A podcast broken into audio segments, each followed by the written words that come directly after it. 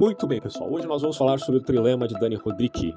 Esse é um assunto muito pautado lá fora, muito discutido. Aqui no Brasil, infelizmente, pouca gente fala disso. Inclusive, eu não encontrei nenhum vídeo em português falando do trilema de Dani Rodrik, que é um dos economistas mais conceituados aí do mundo. Uh, não que, eu, que, a gente tem que concordar com ele, tá? Mas devemos considerar que o cara, além de ser professor de Harvard, ele é um dos 100 economistas mais influentes do planeta Terra. Então, né, não é pouca coisa. Se ele diz que tem um trilema, a gente no mínimo tem que repensar para ver se esse trilema realmente faz parte uh, da realidade, porque o trilema envolve hiperglobalização, a existência de estados-nação e políticas democráticas. Eu não sei se você já conseguiu uh, vislumbrar o que representa a hiperglobalização no mundo e como ela afeta aquilo que nós chamamos de Estado-nação. Lembrando que eu vou ainda fazer um vídeo para o YouTube, mais resumido. Podcast aqui a gente tem liberdade Vai ter mais de uma hora aí de áudio. Eu não vou querer lançar isso aqui em vídeo depois, porque vai ficar muito grande, o pessoal não assiste, então vou fazer um resumo para o YouTube, que vai ter imagens, né? vai ter esse recurso das imagens. Aqui começou o áudio, eu vou deflagrar melhor as ideias para vocês, parecem as imagens, né? É, fica deficitário nesse quesito aí. Bom, então, é, é, um assunto muito discutido lá fora e pouco discutido aqui no Brasil. Porém, a gente tem vários artigos já em português que você pode encontrar facilmente aí na internet, né? Não é muito difícil, não. Tá? Uh, tem um texto que eu vou ler aqui também, que é uma tradução de uma das obras do Dani Rodrik. Uh, não a obra inteira, lógico, né, mas apenas uma parte de um dos capítulos da obra citada, onde ele fala do paradoxo da globalização. Tá? É um tema assim fascinante, fascinante quando você entende o problema uh, e você começa a tentar resolver a questão. Você fica num enorme impasse, porque a gente não sabe exatamente qual é a melhor escolha aí, tá? Mas vamos lá. Primeiro a gente tem que entender alguns conceitos básicos para começar a falar do assunto. Neoliberalismo. Muita gente fala de neoliberalismo, seja nas faculdades, nas universidades, às vezes na escola. E na escola, ensino médio, a gente sabe que o neoliberalismo virou um termo pejorativo. Mas pouca gente se preocupa em conceituar isso de uma, de uma forma pontual. O que, enfim, é neoliberalismo? Uh, eu separei aqui algum, um resuminho básico, só para a gente já ter isso em mente. Eu já falei disso aqui em outros vídeos. Eu tenho um vídeo que eu falo sobre cosmopolitismo, onde eu cito uh, esse pequeno histórico né, do, da mudança do conceito, né, porque ele foi alterando com o tempo. Veja só, na década de 1930, Neoliberalismo tratava-se de uma doutrina econômica que emergiu entre acadêmicos liberais europeus que tentavam definir uma denominada terceira via, capaz de resolver o conflito entre o liberalismo clássico e a economia planificada coletivista. Vocês sabem que já existe um debate de mais de 100 anos entre a possibilidade de uma economia socialista do tipo planificada e a impossibilidade da mesma. Isso chegou à conclusão da total e inexorável impossibilidade de existir uma economia planificada. Isso aí é ideia de maluco. Tem quem diga ainda que, através de algoritmos altamente sofisticados, de uma computação e uma tecnologia ainda futura, pode-se chegar à possibilidade de fazer uma economia planificada nesse nível, um controle da economia nesse nível. Mas até ao presente momento, diante de, da ideia de sistemas complexos, vide Hayek, se sabe que não há como você querer controlar a economia porque ela simplesmente é como as ondas do mar tem um caráter de imprevisibilidade. Portanto, economia planificada é sonho de comunista que nunca se concretizará, a não ser, dirão alguns aí, uh, por algoritmos sofisticados. Não vamos entrar no mérito dessa questão agora, só para vocês entenderem que existe ainda debate sobre isso, mas que há consenso de que economia planificada é balela. Tá? Agora, e aquela economia clássica da Adam Smith, que, da, da ideia de que o mercado funciona por si mesmo, a mão invisível, né? Será que isso existe mesmo? Olha, tem muita discussão a esse respeito. É, autores como Stiglitz, como o Dani Rodrik, uh, Klaus Schwab, que é aquele cara que fala aí da, da, da ruptura, né, que alguns dirão é até viável, admissão da hiperglobalização implicando em admissão de um governo único do tipo federalista, democrático. É isso que alguns autores defendem. É, não é o caso aqui do Dani Rodrik, tá? Não é o caso dele, a gente vai ver isso. Mas, assim, neoliberalismo, portanto, é, seria essa síntese, tá? Essa terceira via. E a gente pode colocar aí como sendo uma economia mista, certo? Podemos dizer, esse desenvolvimento remontou ao desejo de evitar repetições das falhas econômicas que deram origem à crise de 29, cuja causa era atribuída principalmente à política econômica do liberalismo clássico. Nas décadas posteriores, a teoria neoliberal tendeu a divergir da doutrina mais laissez-faire do liberalismo clássico, promovendo em vez disso, uma economia de mercado sob a orientação e regras de um Estado forte, modelo que viria a ser denominado economia social de mercado. Na década de 1960, o uso do termo neoliberal entrou em acentuado declínio. Mas quando foi reintroduzido na década de 1980, o seu significado tinha se alterado e passou a ser associado às reformas econômicas implementadas no Chile, de Pinochet, né, nos anos de 1970, uh, que contou com a colaboração de Hayek e dos Chicago Boys. Nesse período, a palavra não apenas adquiriu uma conotação negativa diante dos críticos da reforma do mercado, como também havia mudado de significação.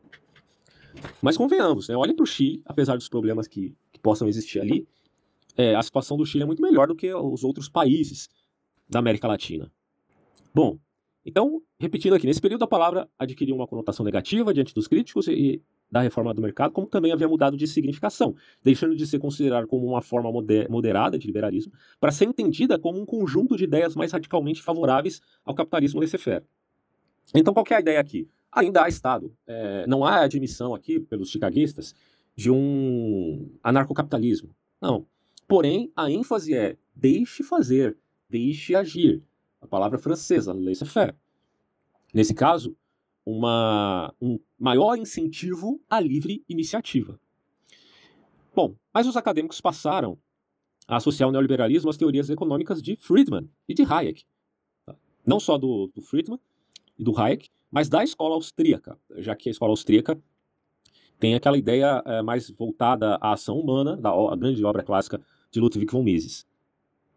Mas aí você tem essas duas escolas, né? não só a austríaca, mas também a de Chicago. O emprego do termo expandiu-se rapidamente ao longo dos anos de 1990, consolidando-se é, nos anos 2000 e se tornando para muitos, principalmente aqui no Brasil, do ponto de vista da esfera auspiana de ver o mundo, tá? Da esfera auspiana de ver o mundo, uh, sendo um, praticamente um, um inimigo né, da verdade, o neoliberalismo, né? Ou da realidade da concreção das esquerdas que dominaram a academia deste país. Uh, e aí difundiu, mas isso aqui eu estou falando do, de uma forma ampla, não só no Brasil, tá? Isso se difundiu para a literatura econômica política em língua inglesa, associando-se ao conjunto de políticas econômicas introduzidas por Augusto Pinochet no Chile, Margaret Thatcher no Reino Unido e Ronald Reagan nos Estados Unidos. A mudança no consenso que ocorreu durante as décadas de 1970 e 80 em prol das teorias econômicas e políticas neoliberais é considerada por alguns estudiosos como sendo a raiz da financeirização, veja vocês, da economia. Beleza, então vocês já entenderam que o neoliberalismo migrou da ideia de uma terceira via, de uma economia mista, para o ideal uh, de economias do, no sentido laissez-faire, que inclusive Keynes era crítico. Ele até fala da morte do laissez-faire. Né? Muito bem. Margaret Thatcher, Reagan, Pinochet, deixando claro que há uma diferença enorme entre Pinochet e Thatcher, certo? Porque Pinochet era um ditador. Mas aqui a gente está falando do, do, ponto de vista econômico, hein? Bom, o que acontece? É, dirão, esta é a raiz da financiarização da economia, que culminaria com a crise de 2008. Abre parênteses, há controvérsias, fecha parênteses, sobre a causa da crise. Em junho de 2016, o Fundo Monetário Internacional, FMI, que prescreve o neoliberalismo como forma, ou prescrevia, né? Isso tem mudado, mas até então prescrevia é, como forma de nortear o crescimento econômico sustentável em países em desenvolvimento, publicou um artigo indicando que algumas políticas neoliberais poderiam ter efeitos nocivos de longo prazo. Por isso que eu falei, falei que, tá, que a ideia está mudando, né? Eles estão dizendo que pode haver um problema a longo prazo nessas políticas neoliberais. Mas será que não é o oposto, que é o keynesianismo que gera problemas a longo prazo? É o que dirão os autores da escola austríaca. O debate é imenso nesse ramo tá, de conhecimento nessa disciplina. Na, na primeira metade do século XX, significou Porém, aí a gente ainda está falando do liberalismo. Significou a doutrina proposta por economistas franceses, alemães e norte-americanos, voltada para a adaptação do princípio do liberalismo clássico às exigências de um Estado regulador e assistencialista. A partir da década de 1980, passou a significar a doutrina econômica que defende a absoluta liberdade de mercado e uma restrição à intervenção estatal na economia, só devendo esta ocorrer em setores imprescindíveis e ainda assim num grau mínimo. Daí a ideia de minarquia, ou seja, uh, Estado mínimo, Estado enxugado, que tem, evidentemente, a sua importância, apesar das críticas dos anarcocapitalistas. É, a escola austríaca teve ali muitos autores que defenderam a eliminação até do Estado, né, do seu nível radical. Mas aqui, pelo menos nas palavras de Ludwig von Mises, a ideia era um Estado mínimo, uma minarquia, para a liberdade econômica, porque a ação humana tem esse caráter de imprevisibilidade, como dirá Hayek, que gera ali uma ordem espontânea, digamos assim. Isso aí, muito profundo, eu tenho vídeos e podcasts já falando sobre Hayek e explicando esse ponto. É nesse segundo sentido que a palavra é mais usada atualmente, ou seja, na ideia de minarquia. Aí você pensa na China, mas peraí, a China não é economia mista? Ora, a China é, portanto, neoliberal? Depende de, do que você entende por neoliberalismo. Porque quem enriquece na China é o Estado. Quem engorda por conta da economia bem-sucedida da China é o Estado. Aliás, o fascismo de Mussolini e o nazismo de Adolf Hitler se valeram, de certo modo, de algumas apreensões daquilo que nós chamamos de economia mista, tá? Gerando aí o que se chama de milagre econômico, com algumas reservas. Mas o que se diz aqui é, na unidade, na ideia de feixes, né, que, que daí advém o fascismo, é, se entende que a economia faz parte desse processo. E a economia ali é uma economia mista, é um Estado interventor. Só que não é uma minarquia, evidentemente, nem, nem no nazismo, nem uh, no stalinismo é algo à parte, né? mas no fascismo, na Itália, não era um Estado mínimo de modo algum, pelo contrário, era um Estado forte, certo? Bom, mas o que se ensinava aqui, no ponto de vista da minarquia, do Ludwig von Mises, é a ideia de que o Estado tem que deixar a economia livre para gerar riquezas, certo? E isso se via até mesmo na ditadura de Augusto Pinochet, pasmem. Bom, na China como que acontece? De certo modo você tem sim uma economia mista, porque há intervenção estatal, no sentido de que o Estado tenha o seu espólio por ser o governo, a liderança do país, num sentido de unipartidarismo, que é extremamente problemático. Então aqui a gente já entende que na China se abriu mão da das políticas democráticas a favor das políticas econômicas. É um problema enorme. Bom, mas não é um, o que uma minarquia, podemos colocar assim, admitiria de imediato, de modo algum, tá? Já que minarquia dá espaço para que as pessoas tenham ações livres, né? Ah, então, o que se diz aqui é que o segundo sentido de uma minarquia, de uma livre iniciativa, representou agora a conceituação do que é o neoliberalismo, tá? E nesse sentido pode afirmar que podemos afirmar que o neoliberalismo é mais um termo elaborado pelos críticos do pressuposto do liberalismo, vide Adam Smith, claro que teve mudanças ali, revolução marginalista, etc e tal, do que uma reivindicação terminológica por parte dos precursores de sua doutrina. É possível que o termo neoliberalismo tenha várias origens, inclusive. Uh, se vê, de algum modo, ali uma conexão com Mises, né, dessa palavra, dos anos 2000 para cá, o neoliberalismo se tornou apenas sinônimo de laissez-faire.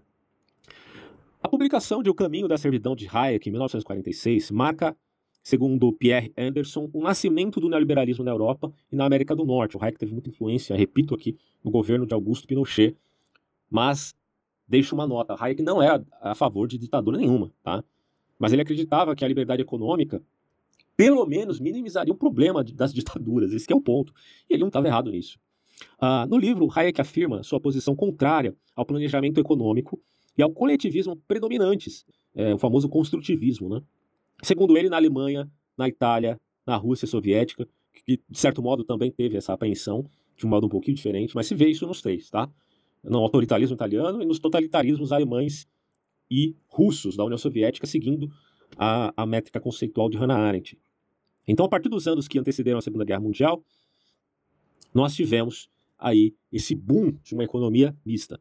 A palavra neoliberalismo recobra análise de diferentes escolas de pensamento econômicos. Sua utilização para designar este conjunto de análises não faz assim consenso. Então a palavra é geralmente empregada pelas correntes críticas ao liberalismo contemporâneo. Então não adianta dizer, quando você usa é, o termo pejorativo é neoliberalismo, não adianta a gente não querer dar outra conotação a isso. Né? O que existe é liberalismo, pronto, ponto. Né? Neoliberalismo é geralmente utilizado para quem quer criticar o liberalismo puro e simples, certo? Ah, a escola austríaca adotava a lei de Sé e a teoria marginalista, que veio a ser contestada depois por Keynes. Aliás, a crítica do Keynes ao, de Sé e ao margin...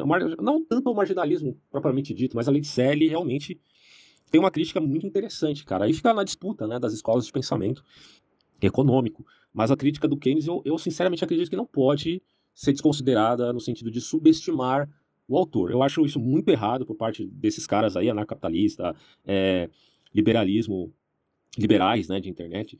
A gente tem que levar em consideração que, de fato, a discussão é grande aqui, tá? É cachorro grande, não dá para subestimar. Não estou dizendo que eu concordo com Keynes, eu estou dizendo que não tem como você subestimar, simplesmente isso, certo? O Keynes formulou as suas ideias e defendeu as políticas econômicas com vista à construção, na década de 1930, de um estado de bem-estar social, o famoso welfare state, que é, inclusive esse conceito é muito utilizado para os países escandinavos, né? por isso que muito esquerdista diz que os países escandinavos de primeiro mundo são todos socialistas. Socialista onde, meu amigo? Né? Socialista no sentido keynesiano, mas vai lá, Keynes era socialista? Em que sentido você quer dizer uma coisa dessas, né? O que, se, o que a gente pode admitir aqui é que o welfare state, uh, que é vinculado aos estados escandinavos, tem de fato uma apreensão keynesiana de algum modo, tá? Mas é evidente que há relações comerciais de abertura que não tem nada a ver com planificação econômica do tipo é, comunista, marxista. Que você tem os exemplos da Suécia, Dinamarca, Noruega, Finlândia. Uh, tem muito a se dizer sobre esse assunto, cara. Não sei se vou falar disso aqui. Ó, eu, vou, eu tenho um resuminho aqui só pra gente abordar um, rapidamente essa coisa do, do welfare state, senão vai ficar em aberto aí. Vamos, vamos colocar o exemplo da Dinamarca. É uma população de cerca de 5,6 milhões de pessoas. Ela tem uma monarquia constitucional, sistema parlamentarista, Renda per capita por pessoa, né? No caso aqui. 37.900 dólares. Olha isso, cara. Uma das maiores da Europa. Inflação abaixo de 1% ao ano. Desemprego de 7%. Se for comparar isso com o Brasil, é vergonhoso para nós aqui, né? É... Nível de corrupção baixo. Olha isso, cara. É evidente que um país de primeiro mundo que tem um, um índice de desenvolvimento humano alto vai ter também um nível de corrupção baixo. Né? Tem essa vinculação que a gente pode fazer ambiente regulatório transparente e eficiente, indústria avançada, indústria de medicamentos, da metalurgia, de navios, uh, importação cerca de 33% e exportação 36%. Então, 36% do, do PIB do país é por conta da exportação, certo? Produção de é, grande produção de petróleo e gás natural. Tem mais indústrias do que processos agrários. E aí fica a pergunta: por que dizem que é, então, um país como a Dinamarca, um país socialista? Simplesmente porque eles têm também uma carga tributária alta e um Estado regulador. Mas aí é que está o pulo gato, meu amigo. É um Estado regulador no sentido de também abrir espaço à livre iniciativa. O que, que o Estado está regulando? Ele está regulando o fato de que pequenas empresas têm grande abertura, mas que a carga tributária para que haja efetivamente o bem-estar social daquele determinado país. É simplesmente isso. A carga tributária é alta? Sim, mas no sentido de que há de fato o retorno desses tributos à sociedade, certo? Mas ao mesmo tempo, há uma abertura regulatória do Estado para minimizar as burocracias aquelas pequenas empresas. Esse que é o ponto. Em suma, meus amigos, não adianta dizer que a Dinamarca é um país socialista só porque tem carga tributária alta. Você tem que avaliar o contexto de cada país, a população, a geografia, e aí sim, né, a relação de Estado e economia para verificar o que, que é bom e o que, que é ruim aí.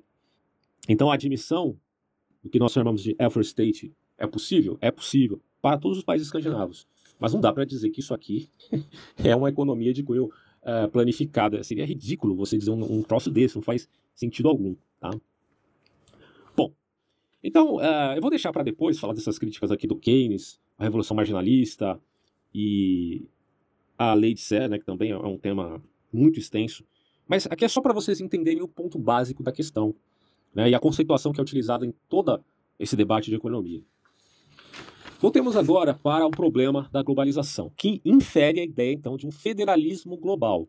Eu vou ler o texto aqui para vocês, depois a gente vai fazer um resumo desse texto para ficar bem especificado o estudo. Deixa eu só abrir aqui. É, vamos lá. Ao trilema. Vamos, vamos começar já com esse assunto que é fundamental.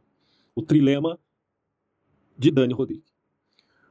Ele começa perguntando: como gerimos a tensão entre democracia nacional e mercados globais?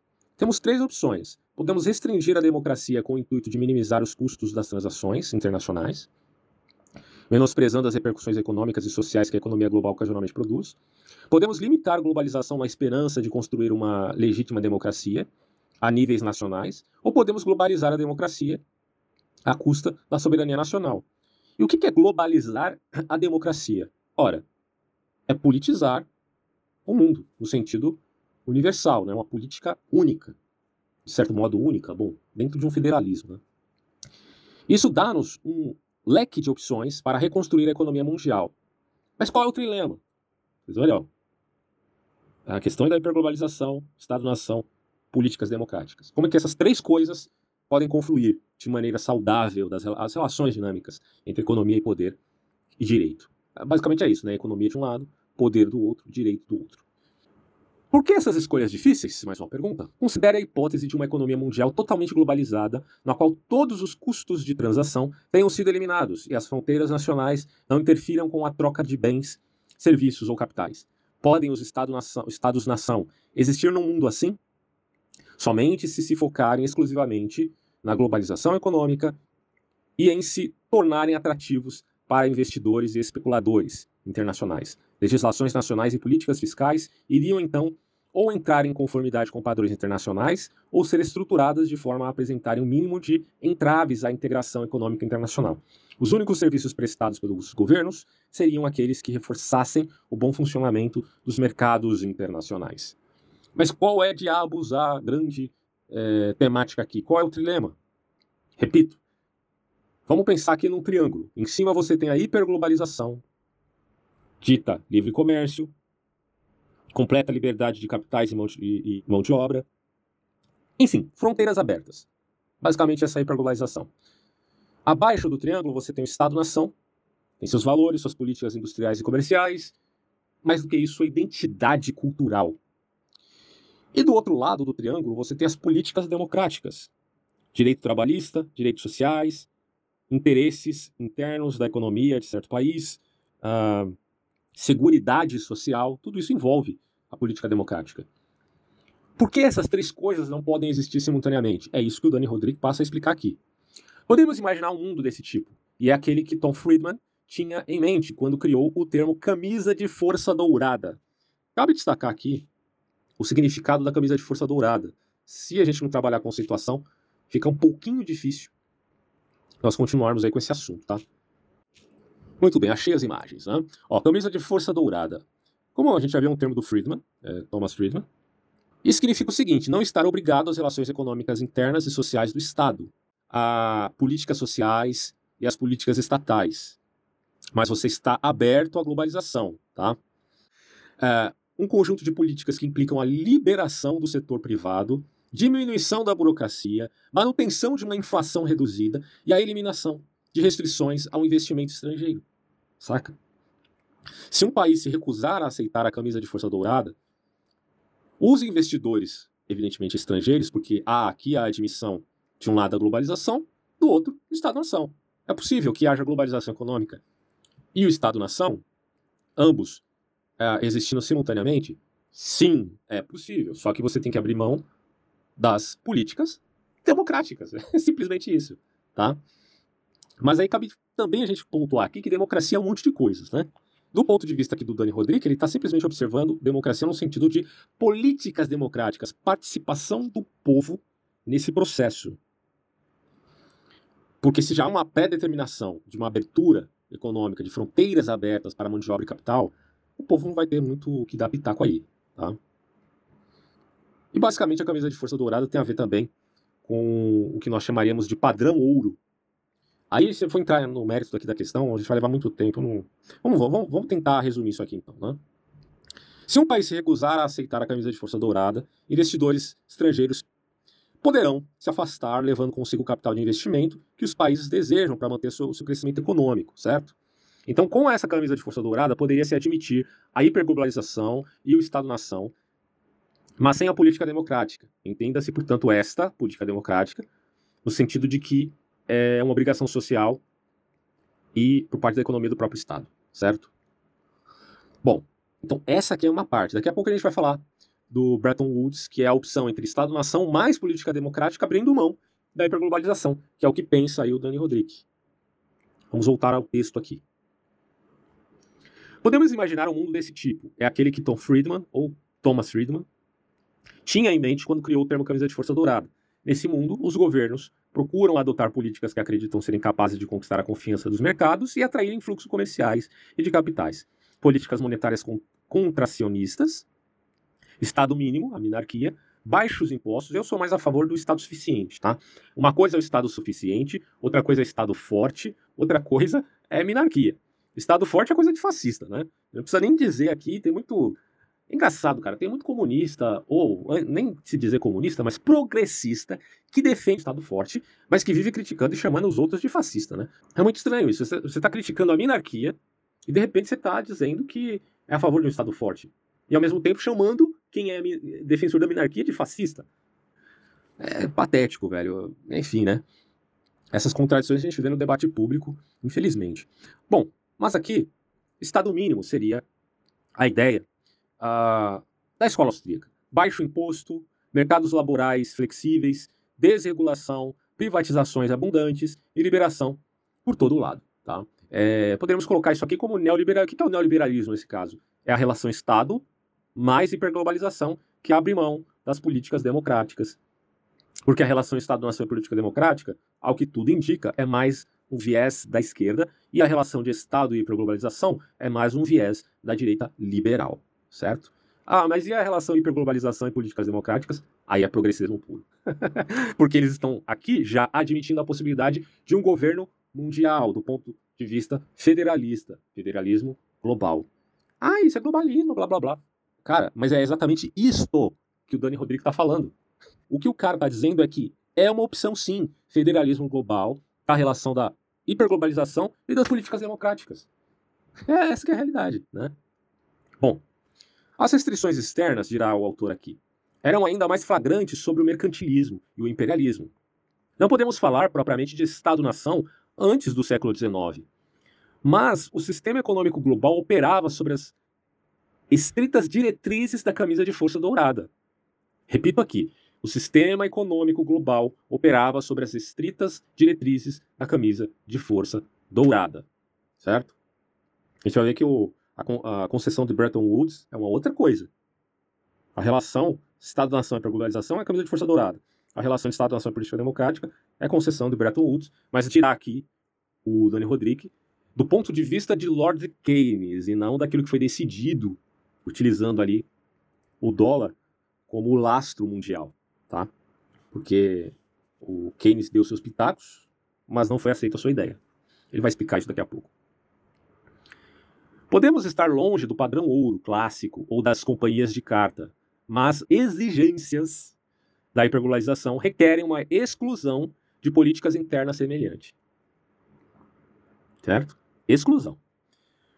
Os sinais são familiares: o isolamento dos órgãos de decisão de política econômica, bancos centrais, autoridades fiscais, reguladores, entre outros. O desaparecimento ou privatização da segurança social, Acho que esse é um ponto muito importante da gente salientar nesse podcast, que é exatamente essa questão.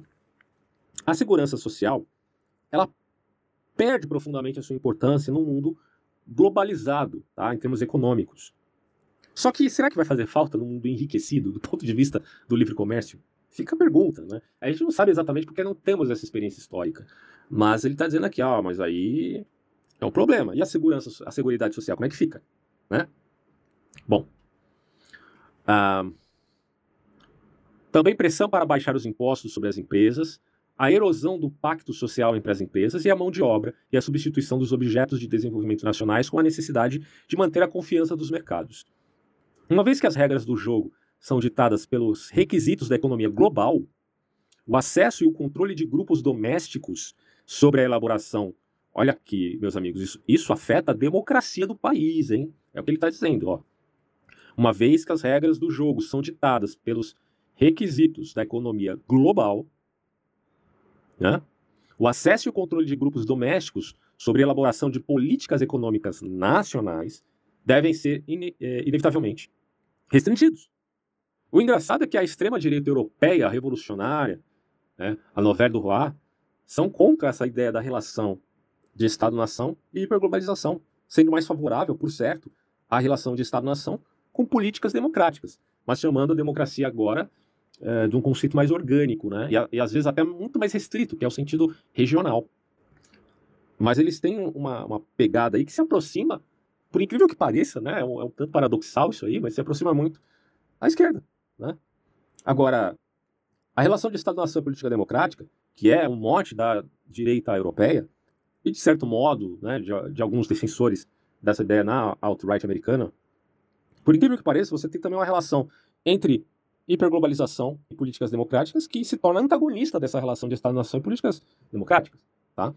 E que aqui você encontra um tipo de esquerda, que é de, da, da, da, referência ali uh, de admissão do nacionalismo, e uma esquerda que agora é a progressista, que é da relação da admissão de um governo global, certo? Por que, que eu falo que eles são uh, progressistas? Eu, eu, digo isso no sentido do cosmopolitismo, tá? Uh, isso é uma marca profunda do modismo atual. O zeitgeist moderno é um zeitgeist progressista. Se você não entendeu essa parte, fica difícil entender o resto, certo? Por incrível que pareça, o Dan Roderick não é necessariamente um cosmopolita nesse sentido. Dá para admitir um cosmopolitismo com o Estado-nação da relação política democrática. Mas fica difícil de admitir isso, dirão alguns, da relação de Estado-nação com a hiperglobalização, tá? Ah, e aí ele continua dizendo aqui: temos mesmo que abdicar da democracia se quisermos lutar por uma economia mundial totalmente globalizada? Na realidade, existe uma saída. Podemos renunciar aos Estados-nação em vez de renunciar às políticas democráticas, admitindo então esse radicalismo progressista. Não estou dizendo que progressismo necessariamente tem que admitir o governo global, tá? Mas que estou mencionando aqui é que a tendência é esta. Ponto. Você pode até ser progressista no sentido da relação Estado-nação política democrática. Bom, uh, então ele fala, essa é uma opção da governança global, é, né? Ah, é o, é o globalismo. Pois é, né? Instituições globais sólidas, com poderes de regulamentação e padronização, alinhariam jurisdições legais e políticas, com alcance sobre os mercados e removeriam os custos de transação associados às fronteiras nacionais. Se pudessem ser dotadas de legitimidade de responsabilização adequadas, a política não precisaria e não iria contrair é, no sentido de reduzir-se. Iria deslocar-se para o nível global, simplesmente isso. Se podia admitir as, a, a, políticas democráticas sem problema nenhum, tendo referência nos direitos humanos como uma Constituição geral, mas admitindo um federalismo global que irei explicar logo em seguida. Bom, levando essa ideia à sua conclusão lógica, podemos conceber uma forma de federalismo global. Aqui ele já vai falar, mas depois eu vou abordar isso com mais detalhes. É, o modelo dos Estados Unidos expandido a uma escala global. Só que aquilo, você tem dois modelos, no mínimo aqui, né? Você tem vários modelos, na verdade, mas a gente pode colocar dois modelos aqui. Um é o modelo dos Estados Unidos, outro é o modelo chinês. Uh, o progressista padrão, né, que admite, portanto, a ideia de um governo global, do, do estilo aí, é Yuval Noah Harari, né, o escritor de Sapiens e de Homo Deus. Bom, esse tipo de progressismo vai dizer, não, eu quero um governo global que seja democrático. Então não estou falando do modelo chinês, mas sim do modelo americano. Logo, o modelo americano seria o sonho de consumo e o modelo chinês seria a distopia, certo? Porque seria quase um cesarianismo, um unipartidarismo mundial. Meu Deus, que, que, que mundo seria esse? Seria um mundo uh, onde existiria um monoteísmo materialista. Você consegue conceber a ideia de um monoteísmo materialista? O líder poderia ser de qualquer nação, na verdade, porque aí a gente estaria falando de um governo global, né? Bom, mas Dana Rodrigues está dizendo, pensemos aqui no modelo dos Estados Unidos, não da China. Quer dizer, um federalismo global. Dentro dos Estados Unidos, uma Constituição Nacional, um governo federal, um Poder Judiciário Federal e um elevado número de entidades reguladoras a nível nacional garantem que os mercados sejam verdadeiramente nacionais, apesar das várias diferenças nas práticas de regulamentação e tributação entre os próprios estados. Ou podemos imaginar formas alternativas de governança global, não tão ambiciosas como o federalismo global, e constituídas em torno de novos mecanismos de prestação de contas e representação a União Europeia, por exemplo. Né? Seria uma forma de você pensar um governo global uh, menos ambicioso até do que seria a forma dos Estados Unidos. Mas há o, o assombro, a fantasmagoria de um governo do tipo chinês, global, né? certo? Uh, e à luz da Revolução Francesa, você poderia pensar, caramba, os caras lutando por direitos iguais, democracia, papapá, direitos humanos, culminou em Napoleão Bonaparte, quase um governador global. Né? Então, será que o sonho democrático de um governo global Não é uma utopia que termina em distopia? Isso, esse é o ponto nevrálgico da crítica da direita a respeito do progressismo no termo cosmopolita ao nível de um governo global. Entendem agora o problema?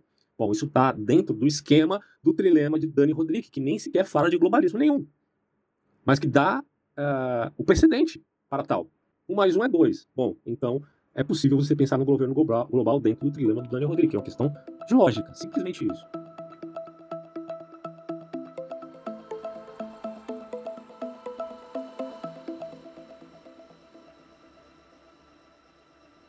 Continuar aqui. Ou podemos imaginar formas alternativas, blá, blá, blá. um grande passo em direção à governança global, sob qualquer forma, implicaria necessariamente uma diminuição significativa da soberania nacional, evidentemente. Tá? O ataque à soberania nacional seria um processo inevitável para a admissão de um governo global.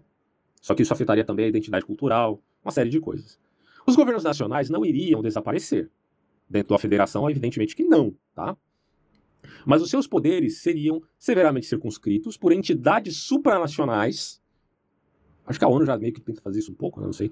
Com poderes de regulamentação e execução conferidos e limitados pela legitimidade democrática. A União Europeia é um exemplo regional disto.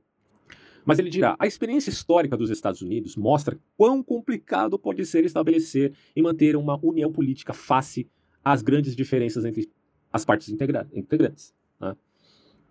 Se isso foi assim nos Estados Unidos, imagina no mundo.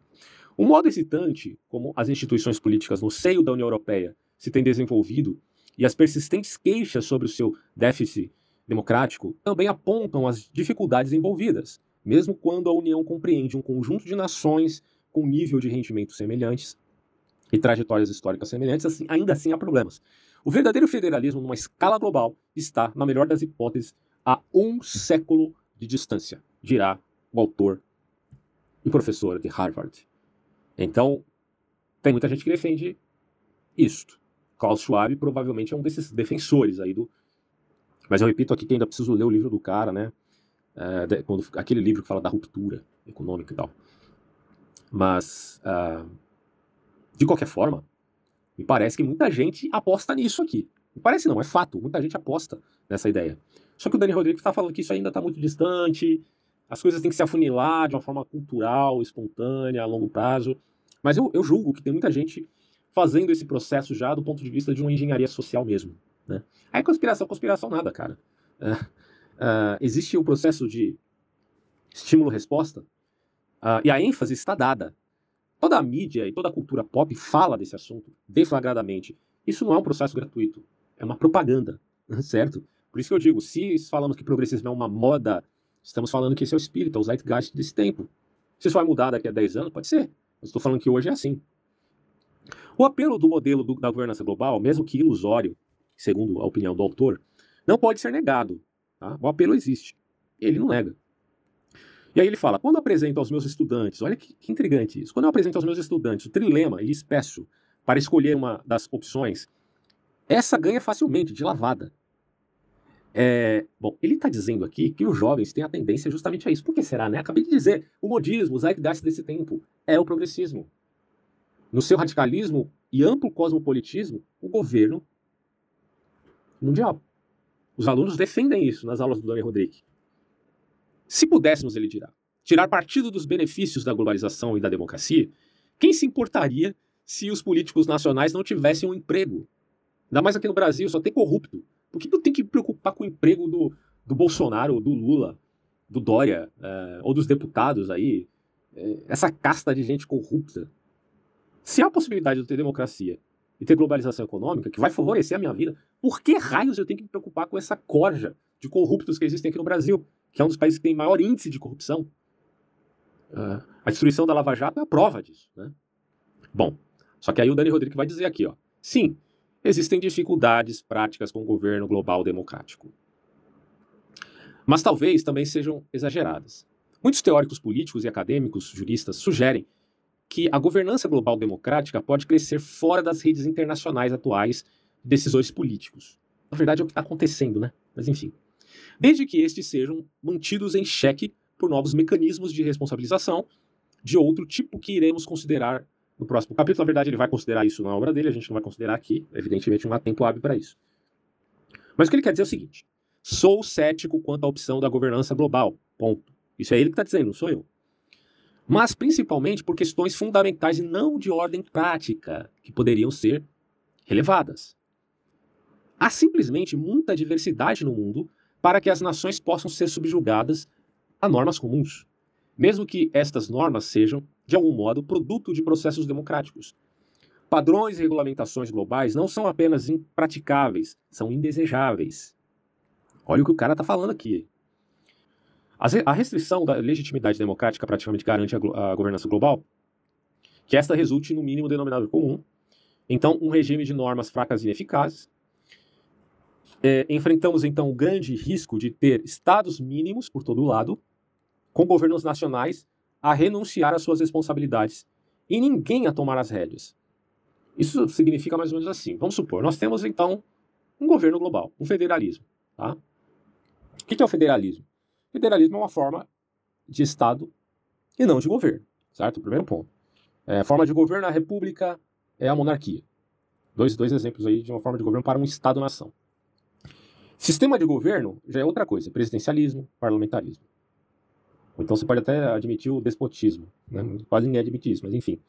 E o terceiro é a forma do Estado. Então, uma coisa é a forma de governo, república, monarquia, outra coisa é o sistema de governo, presidencialismo e parlamentarismo, e outra coisa ainda é a forma de Estado, Estado unitário ou Estado federal. Quando se fala de governança global, você não está falando de Estado unitário, ninguém é louco de pensar isso. Acho que quase ninguém pensa isso, né?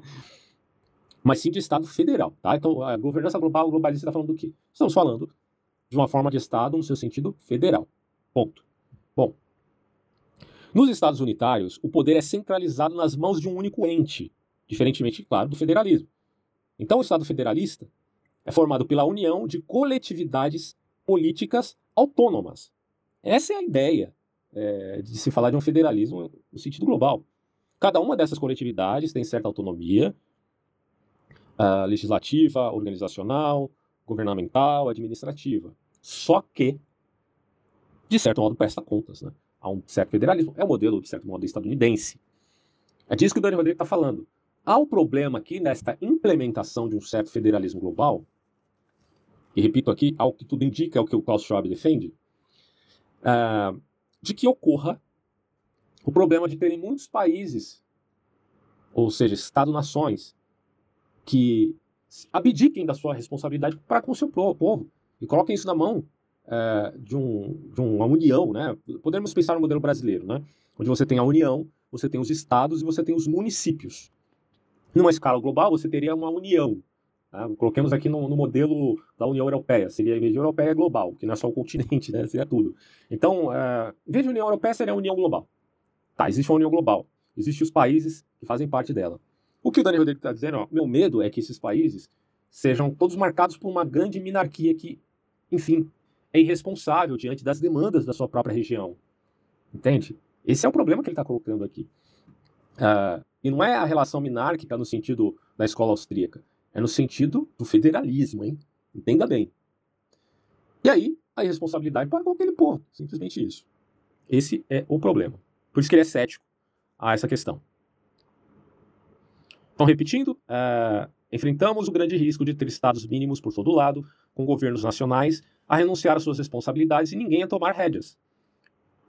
Ele vai tratar isso depois em toda a obra dele sobre o paradoxo da, da globalização, mas a gente não vai tra trabalhar aqui nesse áudio, tá? A única opção que resta agora, que a gente já falou, da opção da relação de Estado-nação e hiperglobalização, que é a camisa de força dourada, já falou da relação política de, eh, democrática com a hiperglobalização, que é o governo global, e agora vamos ver a terceira alternativa, que é Estado-nação mais política democrática, que ele denomina como a concessão de Bretton Woods. E é o que ele defende. O regime de Bretton Woods fez isso, razão pela qual eles chamam concessões de Bretton Woods. O regime de Bretton Woods permitiu que os países seguissem os seus próprios ritmos, desde que removessem diversas restrições fronteiriças relativas às trocas e tratassem todos os seus parceiros comerciais da mesma maneira. Acordos multilaterais, tá? Eles eram autorizados, encorajados, na verdade, a manter restrições aos fluxos de capitais, já que os arquitetos da ordem econômica do pós-guerra não acreditavam que a livre circulação de capitais era compatível com a estabilidade econômica interna. As políticas dos países em desenvolvimento foram efetivamente deixadas de fora do âmbito da disciplina internacional. Até os anos de, do, de 1980, essas normas flexíveis abriram espaço para que os países seguissem os seus próprios, possivelmente divergentes, né, caminhos de desenvolvimento. Então aqui você não precisa é, falar de governo global, etc. Porque agora cada país vai ter o seu próprio caminho de desenvolvimento, admitindo, portanto, uma regulamentação para essas relações, digamos assim, vide o Bretton Woods. A Europa Ocidental escolheu integrar-se como uma região para construir um grande Estado-providência. Como vimos, o Japão alcançou o Ocidente utilizando o seu próprio e característico tipo de capitalismo, combinado a uma máquina de exportação dinâmica com altos níveis de ineficiência nos serviços e na agricultura. Ele até coloca aqui um adendo sobre o Bretton Woods, que é o seguinte, ó. O acordo de Bretton Woods, do qual resultou o regime de Bretton Woods, foi resultado de uma negociação que contrapôs essencialmente duas propostas bem distintas.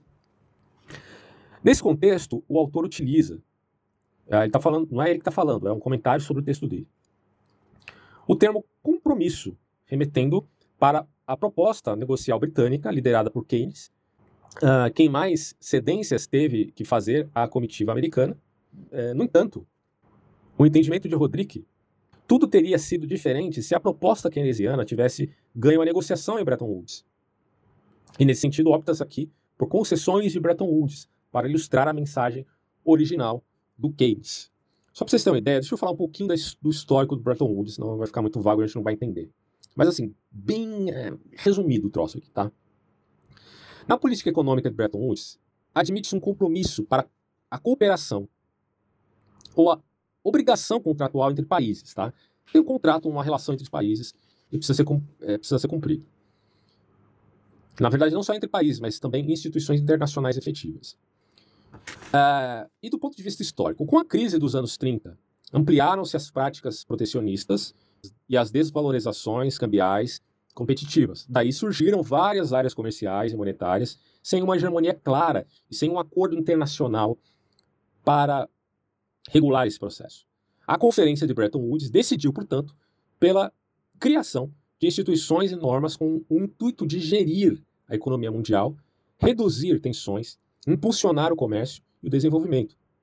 E aí surgiram as instituições como o Fundo Monetário Internacional, o Banco Mundial. Só que todos baseados no padrão dólar, não seguindo a ideia do, do Keynes, que era você formar uma espécie de moeda só entre bancos. Né? Cada país teria uma reserva em metal precioso, evidentemente o ouro, e essa reserva seria um lastro para a emissão da moeda.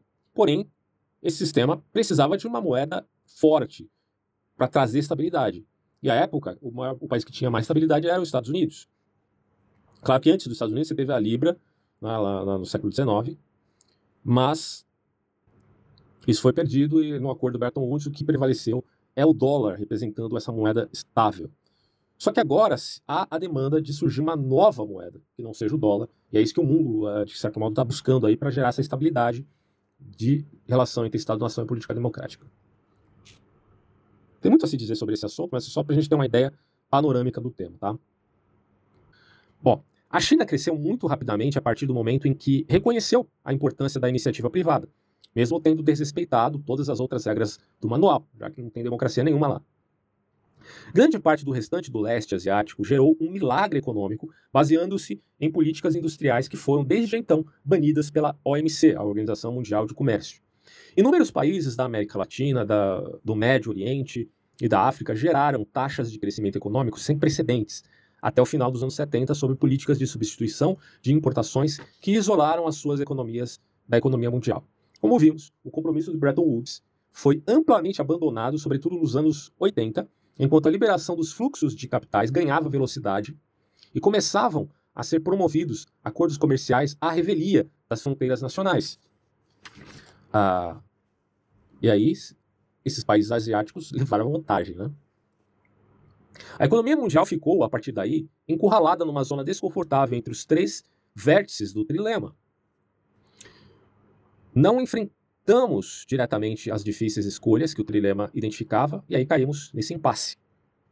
Em particular, ainda temos que aceitar abertamente que precisamos de baixar as nossas expectativas quanto à globalização econômica se quisermos que o Estado-nação permaneça o centro das políticas democráticas. Porque se não for o Estado-nação o centro das políticas democráticas, o será o governo global. Não temos opção se não conformarmos-nos com uma versão débil da globalização. Olha só. Para reinventar o compromisso de Bretton Woods para uma era diferente. Digamos assim, reformular o compromisso de Bretton Woods. Não podemos simplesmente, de forma indiscriminada, trazer de volta as abordagens dos anos 50 e 60. Teremos que ser imaginativos, quer dizer, não é o Bretton Woods antigo né, que ele quer impor aqui. Nós teremos que ser imaginativos, inovadores estar dispostos a experimentar. Abre-se aqui um, um precedente para se repensar esses acordos mundiais, mas dentro dessa esfera de ação que ele chamará de concessão de Bretton Woods. Então, é, basicamente é isso que ele dirá. E agora, só para fechar aqui, para vocês entenderem, eu vou fazer um resumo da situação toda. Então, pensemos na possibilidade do federalismo global. Você tem aqui o trilema: de um lado a hiperglobalização, do outro lado o Estado-nação e do outro lado a política democrática. A relação de Estado-nação com hiperglobalização é a camisa de força dourada. A relação entre hiperglobalização e política democrática é um governo global, do tipo federalista democrático. A relação entre Estado-nação e política democrática, onde o centro da democracia está no Estado-nação, é a concessão de Bretton Woods que acabamos de ler aqui. O trilema implica que só duas das três opções são adequadas, porém, as três combinações são possíveis, com suas próprias implicações. Esse é a, a grande síntese de tudo que foi dito até aqui. Então a gente já entendeu que a diferença aqui entre forma de governo, sistema de governo e forma de Estado. E quando falamos de uh, federalismo, estamos falando de forma de Estado. O Estado pode ser unitário, pode ser federal. As características de um Estado federal, para a gente então compreender o que seria um Estado federalista no sentido global, é a seguinte: primeiro, descentralização política. Segundo, repartição de competências. Terceiro, constituição rígida com base jurídica que garanta a autonomia dos entes. Quarto, inexistência do direito de secessão. Pois é, isso aqui incomoda muito anarcocapitalistas, né? Se há federalismo, não haverá direito de secessão, apesar de que na história dos Estados Unidos alguns alegam aí o direito de secessão, né? É, e, pensa só, se, a, se houver um federalismo global que implica em tirar o direito de secessão, meu amigo, você está dizendo que vai haver guerra se determinado país quiser sair desse acordo, desse pacto global, certo? Quinto, políticas de intervenção. Um país pode intervir no outro, já que estamos falando de federalismo aqui. Há um pacto de é, unidade. E sexto, é, haverá um guardião constitucional uma corte dita Corte Suprema. Uma corte, nesse caso, internacional, tá? Parece que tudo caminha para isso, se afunila para isso, mas isso pode acontecer daqui a um século ou daqui a 30 anos. Ninguém sabe ao certo, tá? Pode ser até mais rápido que isso, inclusive. Bom, então, uh, os países numa federação global teriam certa autonomia? Teriam. Uh, teriam uma divisão de competência? Teriam. Isso faz parte do federalismo. Teriam cláusulas pétreas? Sim, pautado nos direitos humanos. Haveria possibilidade de separação? Por certo, sim. Isso deveria ser até uma cláusula. Mas aí cabe a cada país aceitar ou não, né? Vender a sua alma. é... Um país poderia intervir, intervir no outro? Sim, porque é uma federação, repito. E haveria uma Corte Suprema? Haveria. Então, como definir o federalismo no sentido global? Poderíamos defini-lo como o ideal de negar a centralização estatal, dando valor tanto às instituições menores quanto às maiores. Então, haveria importância ainda no Estado-nação, mas ele representaria uma minarquia prestando contas à União, tá? Não é uma centra... não é prestar contas à centralização, é prestar conta uns aos outros. Isso parece ser bom do ponto de vista assim é, da teoria, né? na prática eu não sei como seria, mas enfim. É portanto a ideia de controlar o poder que corrompe e também a tirania da maioria, né? É, que ficaria agora respaldada dentro de acordos é, não só multilaterais, mas da interdependência entre as independências. Né? É, basicamente, pode dizer aqui que o federalismo é minimizar o poder é, centralizador e dar poder à União, ou seja, todos teriam, de certo modo, poder, não implicando que não há hierarquia aí, que não houvesse uma união uh, com hierarquia, mas a hierarquia dos próprios Estados-nação, tá? É o modelo dos Estados Unidos. Nós temos o presidente dos Estados Unidos, mas nós temos também é, cada estado com seu governador. A federação nada mais é, portanto, que a união de autonomias, mas ainda o partilhar de autonomias. Além disso, é o fortalecer das instituições para manter saudável essas relações de poder. Uh, é isso que é os Estados Unidos. Em vez de Estados Unidos da América, estaríamos falando de um Estados Unidos global, tá? Não na regência dos americanos, evidentemente, mas na atuação de todos os países em uníssono. Mas o que seria, um, enfim, esse, esse globalismo, né? Bom, seria um governo sob as potências para a resolução de problemas de ordem global. Quais são os problemas de ordem global? Aquecimento global, pandemia, ruptura tecnológica, desrespeito aos direitos humanos, ditaduras despóticas. Porque, pensa só, se você tem agora um acordo federalista global, você não precisa mais admitir aquela porra daquela Coreia do Norte maldita, né? é, e outros países despóticos. Mas para chegar a isso, cara, essa unidade, vai ter guerra, não tem como não ter. Eu, eu não consigo imaginar o, o cara ali abrindo mão, cara, da sua soberania. Isso me parece, por isso que o Daniel Rodrigues fala, cara, isso é muito fantasioso, pensar nessa possibilidade aí, certo? Mas enfim. É, globalização econômica, que é o problema que o Daniel Rodrigues apresenta, e a superpopulação mundial, que tende a crescer mais, mais e mais, mas até chegar a um ponto que haverá necessidade de você ter é, regulamentações sobre isso em caráter mundial e não só é, estadual, estados-nações. É, esse governo global poderia seguir o modelo estadunidense, como eu já falei, ou o modelo chinês, aí seria terrível, seria distópico. Ah, numa federação global haveria Constituição Geral, mais legislações locais, Corte Internacional, entidades reguladas, diminuição significativa das soberanias nacionais, mas com estados quase autônomos prestando contas efetivamente uns aos outros. Tá?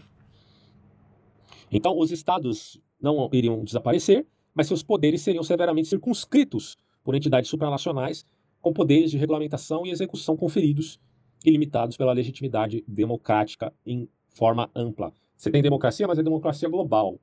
Você é cidadão, mas é cidadão do mundo. O sonho estoico do cosmopolitismo se concretizaria numa federação global. É isso, meu amigo. É uma das opções do, do Dani Rodrigues. Que ele não defende, repito.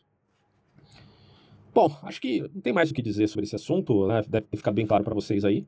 Se vocês quiserem procurar mais, Repito aqui, o Daniel Rodrigues é um professor de Harvard, é um dos 100 economistas mais influentes do mundo, trabalhando com a economia não como uma disciplina alienada da política e da sociedade, muito pelo contrário, vinculando essas coisas, tendo uma visão mais holística dos problemas relativos a essa dinâmica, daí a identificação da tensão entre o mercado global e a instabilidade social.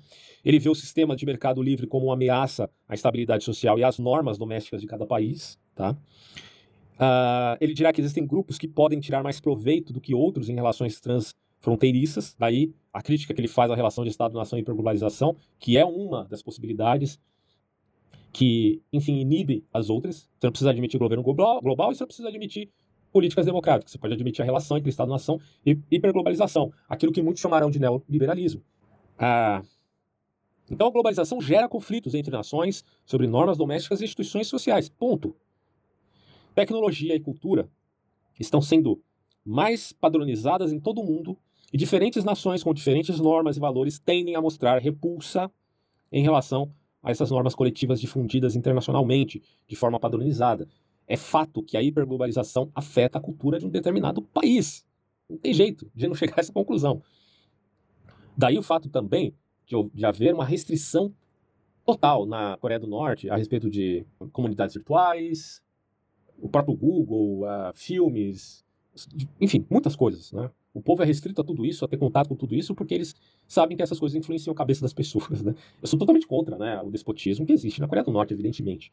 Mas o que o Dani Rodrigues está dizendo é que, de fato, há essa relação, né, dessa dinâmica uh, de padronizações globais inferidas por conta da ação do mercado sobre essas nações, que acabam por enfraquecer do ponto de vista identitário. Outra ameaça da globalização estaria vinculada à dificuldade dos governos nacionais em fornecer seguro social, aquilo que garante o beneficiário a, renda, né, em caso de doença, acidente, gravidez, prisão, morte, velhice. Quer dizer, a segurança social estaria ameaçada diante da relação Estado-nação e hiperglobalização, mas não estaria ameaçada na relação hiperglobalização e políticas democráticas. Por isso que muita gente se diz cosmopolita, né? É, que coisa, cara. A religião mundial tende ao progressismo. Isso aí, para mim, é assim, tá muito claro, cara, muito claro. Bom, acho que ficou claro para você então, né? Essas, essas conceituações são importantes. Hiperglobalização o livre comércio, completa liberdade de capitais e mão de obra com fronteiras abertas. Política democrática é o direito trabalhista, direitos sociais, interesses internos da economia de certo país. Estado-nação é a diretividade do Estado quanto a políticas industriais e a identidade cultural de um povo. Claro que povo e Estado são coisas um pouquinho diferentes aí também, né? a gente tem que considerar isso. Daí o Rodrigo atesta que fronteiras abertas ao comércio afetam soberanias nacionais e enfraquecem sua hegemonia territorial. As demandas do mercado impõem essa condição. O Estado-nação ah, não podem responder a duas demandas: mercado internacional e políticas democráticas do povo. Quer dizer, se o cara admite mercado internacional, ele não tem como dar ouvidos à, à democracia, né? o, o, o povo, a, a, maioria decidindo ali o que tem que acontecer em certo território. Não, já, já está se admitindo de antemão a hiperglobalização. Isso afeta, do ponto de vista socioeconômico, daqueles de caráter doméstico. E a China é um exemplo disso. Porque ela responde mais às exigências do mercado do que às exigências democráticas do povo. É... Chega, né? Já falei muito aqui, vocês provavelmente já entenderam o conceito. Eu vou fazer um vídeo mais resumido sobre tudo que eu disse aqui, com imagens para ficar um pouco mais fácil o entendimento, só que aí vai ser para o YouTube e não aqui por Spotify e as demais plataformas de podcast. Fico por aqui então e até próximos áudios.